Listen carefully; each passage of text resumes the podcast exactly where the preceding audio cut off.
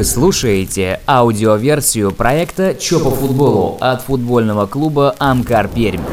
Здесь игроки, тренеры и руководство клуба делятся историями из своей футбольной жизни.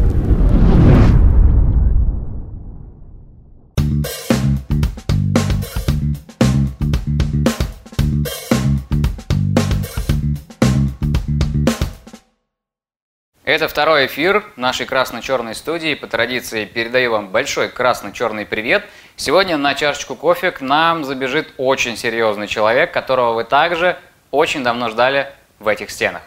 Это Валерий Михайлович Чупраков, президент футбольного клуба «Амкар Пермь».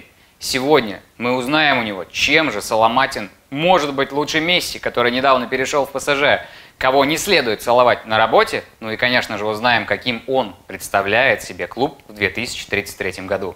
Не пропускайте.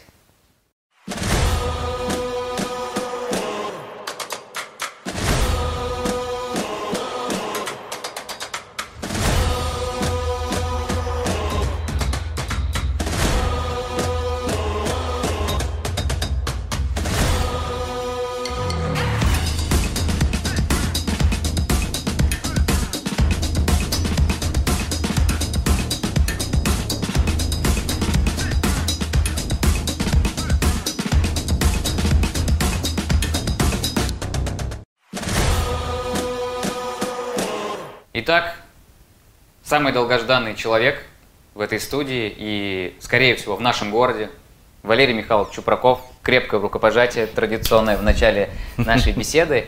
Это программа под названием «Чё по футболу» на нашем YouTube-канале. И сегодня мы с вами много что обсудим. В первую очередь, конечно же, темы, которые находятся в сердце каждого болельщика. А, начнем с самого начала. Откуда пришло приглашение? Вы находились в Краснодаре, тепло, классно, фрукты, овощи, и тут вдруг вам предлагают вернуться в морозную Пермь. Видимо, был серьезный повод. Да я не соглашусь. Я вернулся не в морозную Пермь, как оказалось, а наоборот, как в Краснодаре остался, потому что погода нынче была приличная, теплая. А то, что первая беседа состоялась с Дмитрием Николаевичем, но она была решающей как для меня, наверное, и для него. Конечно, не обошлось без каких-либо э, вопросиков.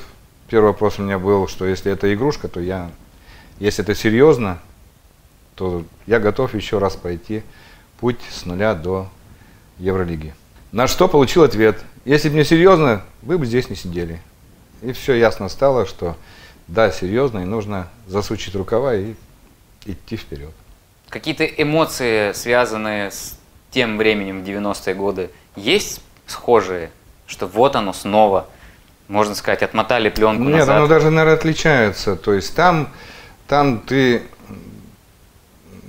ну, во-первых, другое время было. Там э, другие были условия. Здесь, там за спиной был завод, здесь только лишь край с его жителями, с его э, руководителями организации, собственниками организации. То есть здесь более как бы с пустого места начинаешь.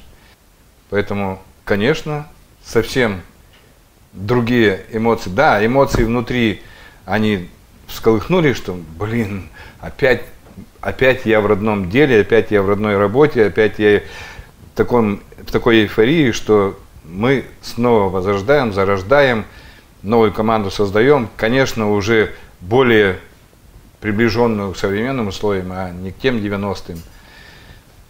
Поэтому внутри, да, внутри меня, ну, будем говорить, все перевернулось, что мне доверили, во-первых, это дело, а во-вторых, я не чувствую того, что я не смогу с этим справиться.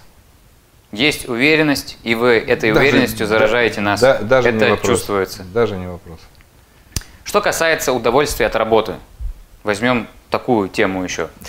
А, в чем удовольствие для президента клуба? Исключительно в победах или в процессе? В чем ваша вот эта вот эмоция, от без которой нельзя? Ведь говорят, что однажды придя в футбол, ты оттуда уже не уйдешь. Это как с артистами на сцене. Не, ну конечно в процессе, в процессе игры. То есть, во-первых, приносит она тебе удовольствие или не приносит. И в зависимости от этого и у тебя или разочарование, или великая радость. Если вспоминать, опять же, прошлое, были такие матчи, что даже слезы были на моем лице. Ну, слава богу, пока таких здесь нет, я думаю, что не будет, потому что все-таки опыт, который приобретен, дает возможность э, с игроками разговаривать на другом языке. Да и сейчас молодые люди уже не те, которые когда-то там были и могли себе позволить после игры идти в ресторан и просидеть там, там до утра даже. Никто не думал о своей, о своей дальнейшей жизни, никто не откладывал никуда, никто не развивал ни бизнес, ничего. Конечно, времена меняются, и сейчас уже человек, который, а именно футболист, приходит футбол, все равно он уже задумывается, что футбол когда-то заканчивается, а жизнь продолжается, тем более, что в большинстве случаев жизнь уже семейная продолжается, и ответственность увеличивается. Поэтому, конечно, когда ты с ними разговариваешь, они совсем по-другому воспринимают. У меня любимое слово «не надо пупыриться».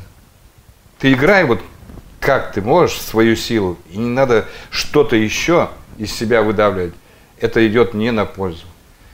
Поэтому всегда стараюсь с ними разговаривать, что, ребят, вы играете спокойно. Вот в тот футбол, который вас обучили, и не надо еще что-то придумывать. А эмоции, конечно, захлестывают, захлестывают во время матча, потому что, ну, сейчас пандемия, а когда полный стадион, ты ешь эту энергию, эту ауру чувствуешь, что вот она тебе идет, и ты какой-то кусочек в общую эту энергию отдаешь. Заметил одну такую интересную вещь. Когда вы смотрите футбол как зритель, вы э, переживаете все за свою команду, вы болеете, да, вы понимаете, ну, там ход матча идет, опасный момент. Но когда вы еще и проговариваете это, представляете, каждый момент, вы мало, это как кни, читать книжку вслух. Я мало того, что на это все смотрю, я еще и проговариваю, еще сильнее да себя это любой. накручиваю. Это, это любой болельщик. Вот у президента, наверное, наверное тоже такое Да, идет конечно. Усиление. Ты же видишь всю картинку сверху. И естественно, что когда, допустим, начинается атака, ты видишь, что надо отдать вправо, он отдает влево. Естественно, тут эмоции, куда ты, куда ты засадил, да вот у тебя свободное было. Или у тебя там 10 метров свободной э, зоны, да, а ты вдруг передачу даешь, да двигайся на себя противника, забирай, и потом отдай передачу. То есть это все присутствует. Почему говорят, что вот почему-то все знают, как играть в футбол. Ну, действительно, каждый по-своему понимает, и он видит больше, чем тот же футболист. Все знают, как все делать. Все знают, как управлять клубом, как страной управлять, в конце концов. Тут... Но не каждый на себя возьмет это. Конечно. Очень рады, что именно вы оказались сейчас у руля красно-черной команды Пермском крае, и сейчас вы точно знаете, как это делать. И двигаемся мы исключительно в правильном направлении. Ну да, я бы сказал, что, ну, может быть, не точно знаю, но знаю.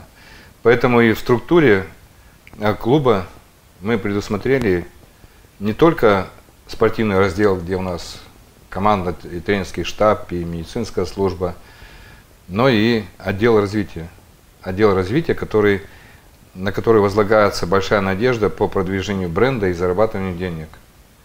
И я очень горжусь тем, что нашлись ребята молодые, от 22 там, до 30 с небольшим лет, которые заражены сейчас всеми IT-технологиями, цифровыми технологиями вообще.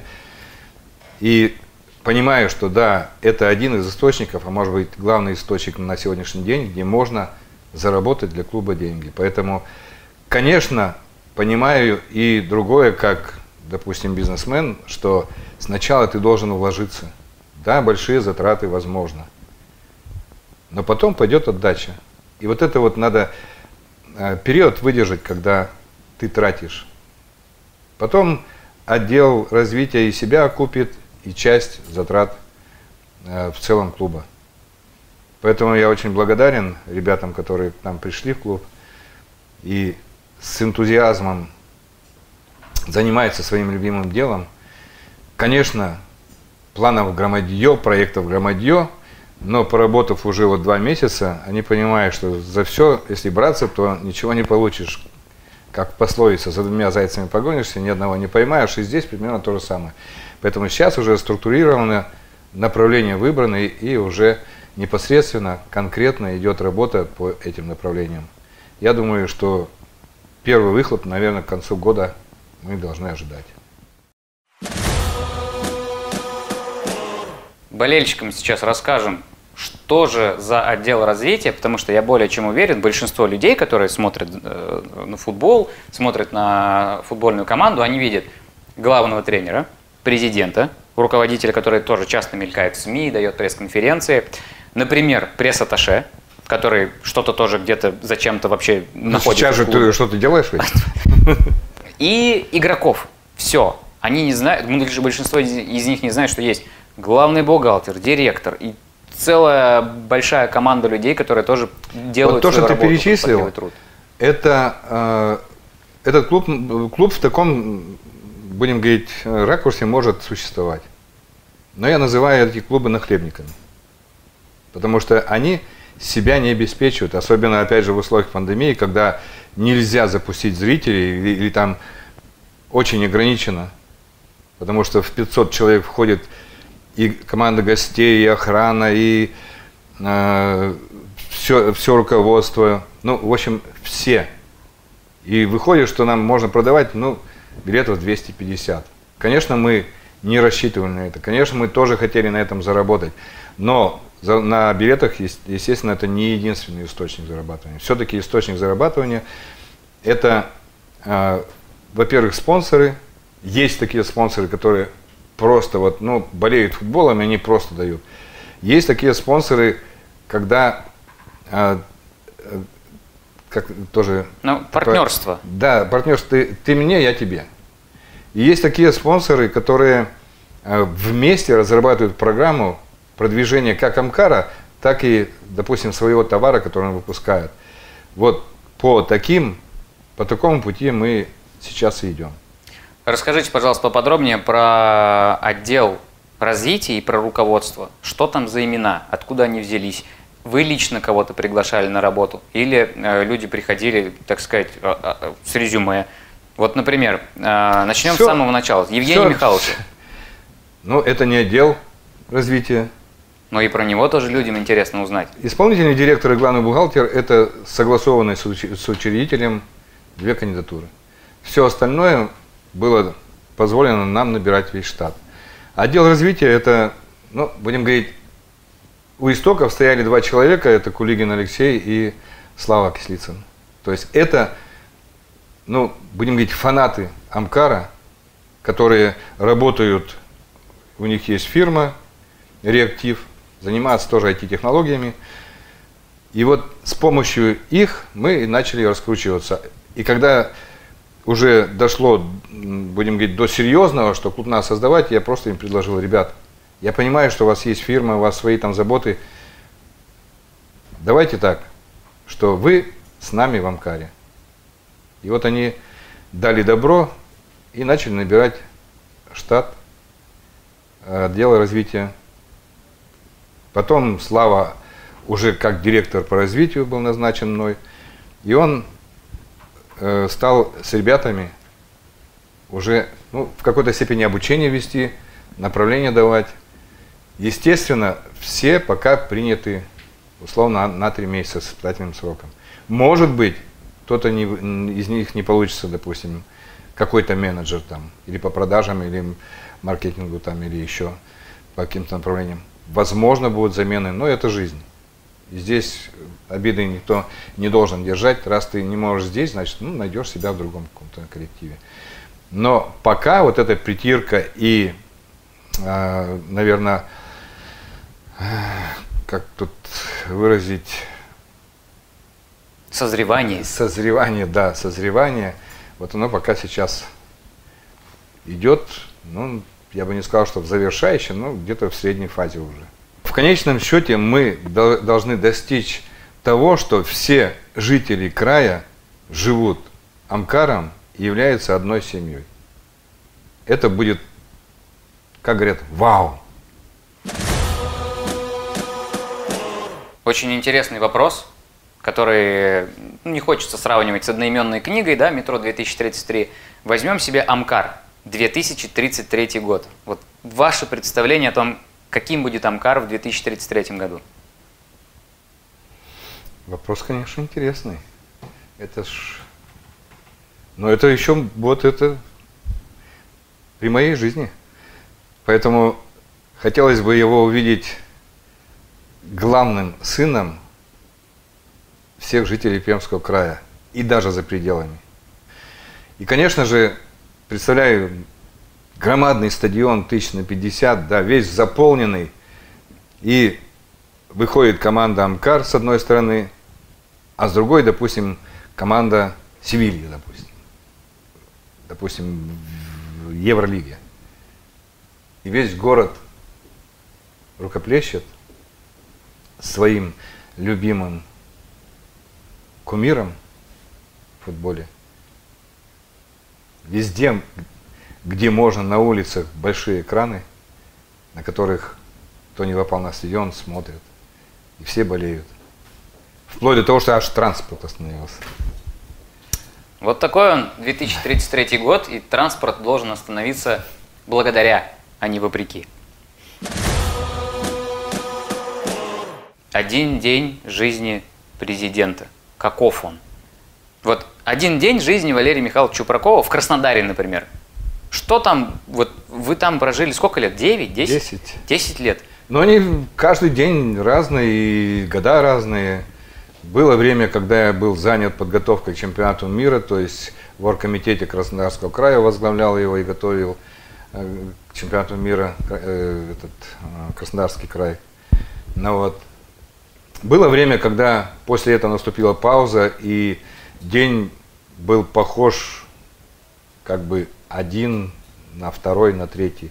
То есть утром встаешь, забираешь детей, везешь в школу, сам едешь в спортзал, после спортзала приезжаешь, пообедал, передохнул, поехал, забрал детей, пока они учатся, значит, занимаешься своими делами, потом одного на тренировку, вторую на тренировку, третью еще куда-то. И минут 20-30 десятого ты приезжаешь, закончился твой рабочий день. Конечно, может быть, это неинтересно было, но, с другой стороны, ты полностью был посвящен детям и вкладывал в них все, что в тебе с опытом пришло в жизни. Один день, допустим, брать, если уже в Перми сейчас, ну, они тоже не похожи, но, но они интересны, каждый день интересен по-своему. Тут у вас свой ребенок. Да, тут, тут еще один появился. Поэтому здесь много встреч стало. Много стало э, переговоров различных. Много стало проектов, которые ты должен тоже понять как руководитель, а не просто, а, придумали, пойдет. То есть ты, не, может быть, не так глубоко, но, но должен вникнуть. И ты понимаешь, что ты начинаешь развиваться. Развиваться, э, и молодые тебе не дают застаиваться. И здесь тоже в этом получаешь свой кайф, что ты, ты нужен, ты нужен клубу, ты нужен, может быть, даже жителям с этим проектом нового клуба. И ощущаешь, что от, от тебя кое-что зависит, чтобы люди поняли, что большой футбол в Перми есть и будет. А как семья отреагировала на переезд в Пермь? Ну, они адекватные люди. Они понимают, что если мне было предложено мое любимое дело, то лишить ребенка, допустим, конфеты, которые он хочет, это только себе во вред. Поэтому никаких вопросов не было. Да, какие-то, возможно, сейчас э, не то чтобы трудности, а ну, в связи с тем, что меньше будут дома находиться. Но с другой стороны, самолет прямой, два с половиной часа, в пятницу, допустим, сел, в понедельник утром в 6 часов прилетел. Сын, наверное, больше всего понимает, потому что он же как только был, э, как только э, стал президентом клуба, естественно, занимаясь там в Краснодаре э, тоже футболом, уже там все узнали, что у тебя папа, ух ты. А я говорю, сын, с тебя еще больше сейчас на тебе ответственность, потому что ты своего отца подвести не должен. Ты должен серьезно заниматься футболом, если ты его выбрал. Если это у тебя хобби, тоже не вопрос. Занимайся, и какое-то у тебя выбранное основное направление, тоже не вопрос. То есть я не давлю. Мне кажется, сейчас очень такая красивая отсылка идет э, футбольного клуба «Амкар», который является, по сути, вашим сыном изначально, сыном как проектом. Сейчас мы тоже чувствуем, и команда это чувствует, что она не имеет права вас подвести. Ведь по самоотдаче вы это видите. Вопросов к команде вообще нет. Но сейчас мы с вами попробуем перенестись в Ульяновск. Давай переноситься. И как раз дальше развивать тему, то, что ты сказал.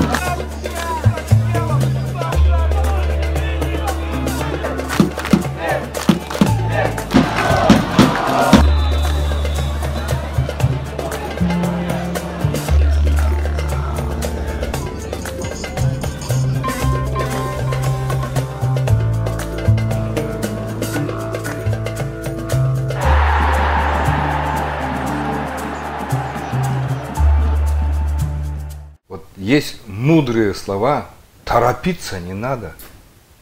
А ребята торопятся. Они торопятся показать, что тут наведут такой шмон, что там против Амкара бесполезно.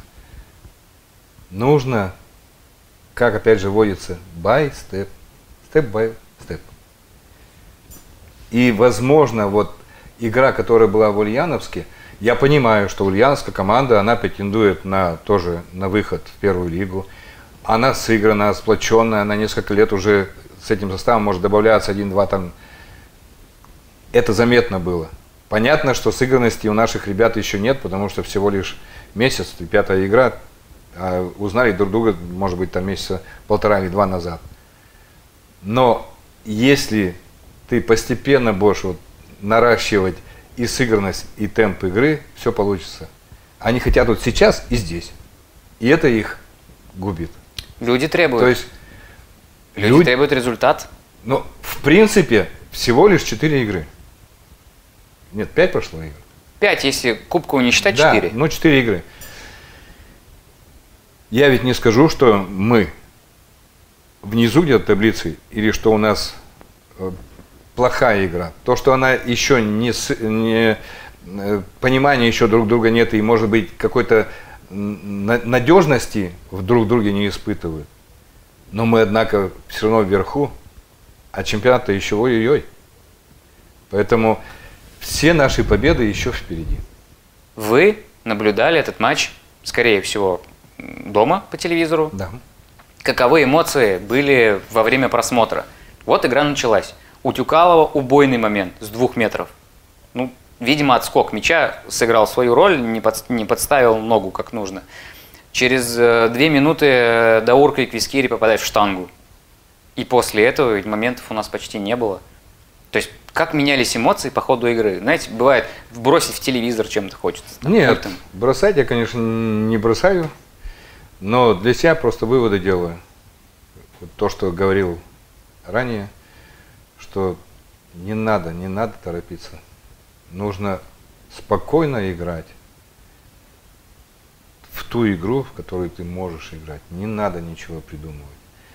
Вот здесь э, хочется вспомнить э, слова э, нашего первого тренера той команды, Сергея Борина он всегда пытался довести до игроков, что мяч должен бегать, а не игрок. А у нас пока сейчас игрок бегает, а мяч нет. Конечно, где-то где и, и стукнешь кулаком, потому что видишь, что левый край не работает.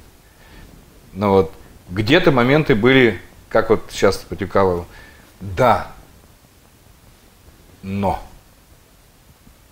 Конечно, хочется, чтобы Соломатин забивал все-таки. Потому что у него моментов бывает в каждой игре не по одному. Значит, работай. Прорвет его рано Работай, или поздно? конечно, прорвет. Главное, чтобы он психологически себя, себя не надломил, как Федя Смолов, помнишь? Не забивал, не забивал. Потом прорвало его. психологически сломался. Потом прорвало, да, сменил клуб, начал. Перешел в локомотив, опять у него не, не стало получаться, но дай бог, сейчас, допустим, уже кое-что прослеживается, я думаю, что он опять стартанет. Но это чистая психология. В эту психологию надо из головы выбросить и все. Если ты на ней застопоришься, то, ну, видимо, шлифовать лавку будем. Как думаете, Месси после перехода из Барселоны в ПСЖ застопорится или у него второе Это, это, это совсем разные вещи, ты знаешь. Месси, он и в Африке Месси. И он в любой команде будет играть. Потому что ему позволяют играть в свободный футбол, в тот, который он умеет. Еще один вопрос, связанный как раз-таки с отсылкой к Краснодару, где вы провели немало времени. Сергей Николаевич Галицкий. Говорят, по крайней мере, ну, я с ним лично не виделся и не мог у него спросить, возможно, вы с ним знакомы, что он очень сильно участвует в работе с командой. То есть он прямо регулярно встречается с главным тренером, говорит ему свои пожелания. Говорят, что он даже фа- фактически является сам тренером команды. Насколько вы участвуете в как раз-таки работе с командой и взаимоотношении с э, Рустамом Экзамовичем Кузиным? Ну, что касается Сергея Николаевича, я с ним лично знаком, и даже у него на матчах сидел рядом с ним в ложе.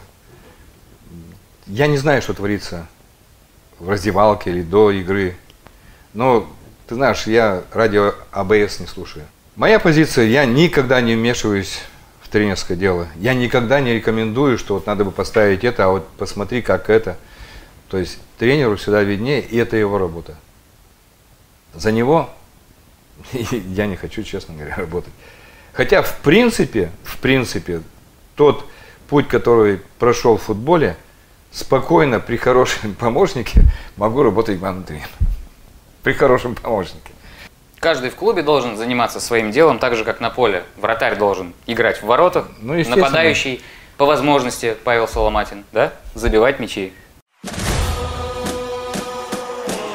Валерий Михайлович Чупраков умеет вдохновлять десятки людей и на творчество, и на плодотворную работу. Но что вдохновляет вас лично? В чем вы питаете энергию помимо футбола? В семье. Может быть, это банально звучит, но действительно в семье, в детях. Это в первую очередь.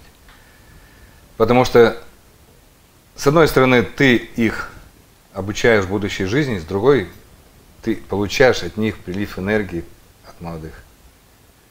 И сочетание вот этого создает удовольствие от того, что у тебя есть семья, что у тебя есть дети, которым ты можешь э, подсказать, как двигаться в большую жизнь. Что касается досуга, я уже так думаю, что после этого бы ты точно спросил. Что я люблю? Если из видов спорта, ну, наверное, больше всего занимался настольным теннисом. Конечно, футбол играл, но травмы тоже были, которые сейчас не позволяют играть. Вот как вы любите, чтобы заканчивался ваш трудовой день? Не- Нередко вы заглядываете к нам в 305 туда. У меня, ты Лучшая знаешь, я, картина. я понял твой вопрос. Э, и, Понимаешь, это у меня, видимо, в крови заложено, что если я, допустим, утром приезжаю на работу, то я со всеми здороваюсь за руку. Ну, кроме женщин. Просто говорю здравствуйте. Потому что если им целовать руку, не поймут. Ну, вот. Если бы в театре поцеловал, да. Что касается, когда я ухожу, то я стараюсь зайти в каждый кабинет, где наши сотрудники, тоже попрощаться, пожелать им удачи, отдыха, если это на выходные. И уже успокоенный, еду домой. Конечно, это не всегда успокоенный, потому что вопросы есть, проблемы есть. И пока ты едешь домой, ты все это кубатуришь, кубатуришь, кубатуришь, а вот что завтра, вот это обязательно надо сделать, вот это, вот это. Поэтому отдохнуть, наверное, больше всего, ну, получается в какой-то степени суббота-воскресенье. Там ты можешь уже действительно расслабиться и на время забыть все заботы, которые ждут тебя на следующей неделе. Но это, это не напрягает. Работа, поверь, не напрягает. Наоборот, вносит радость, потому что ты идешь работать туда, где, как, э, на, э, где, где ты нужен и где ты исполняешь свое любимое дело. Конечно, общение, я уже говорил с молодыми ребятами, они намного больше знают, и я себя, когда вспоминаю молодым, конечно, я больше знал, чем мой отец.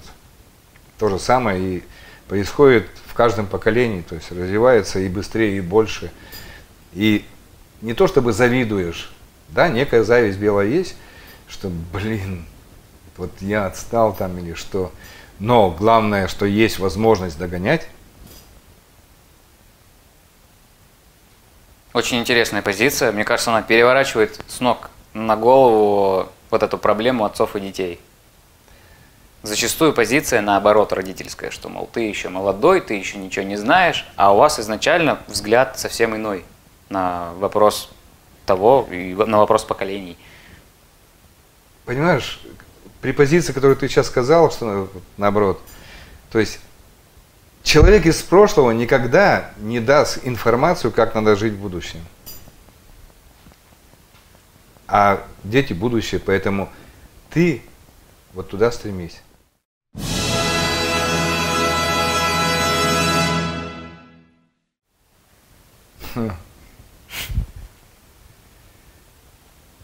Да, скоро матч. Самое главное, пацаны, я обращаюсь к вам, к вам, мои любимые футболисты. Самое главное, не перегорите. Еще раз говорю, играйте в свой футбол. Покажите, на что вы можете, но не выпрыгивайте, пожалуйста, из своих шорт, можно сказать, трусов. Никому это не надо. Все просто хотят увидеть, какие вы настоящие в футболе, а не то, что вы там пытаетесь показать сверх того, что вы можете.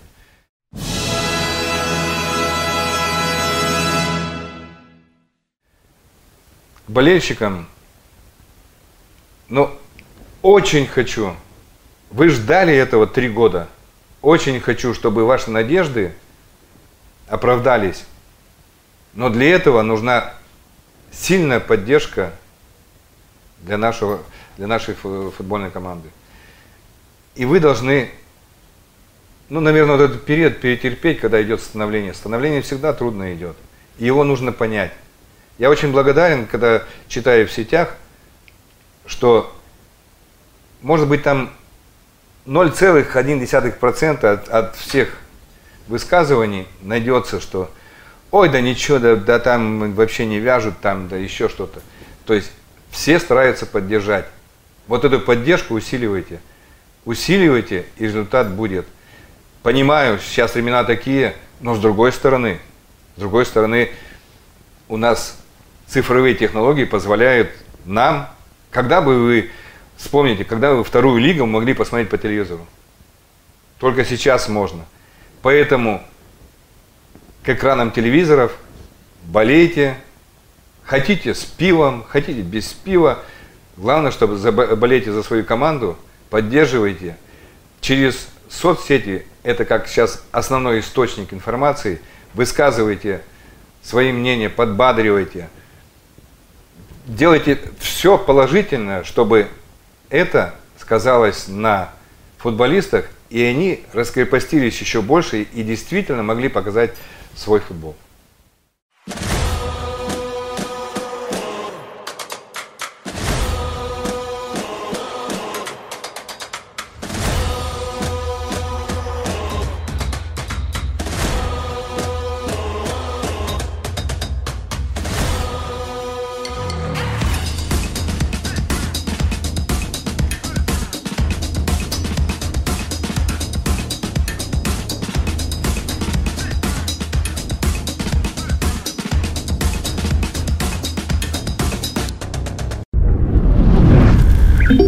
Это была аудиоверсия проекта «Чё по футболу». Подписывайтесь на Амкар Пермь в соцсетях, чтобы не пропустить новые выпуски.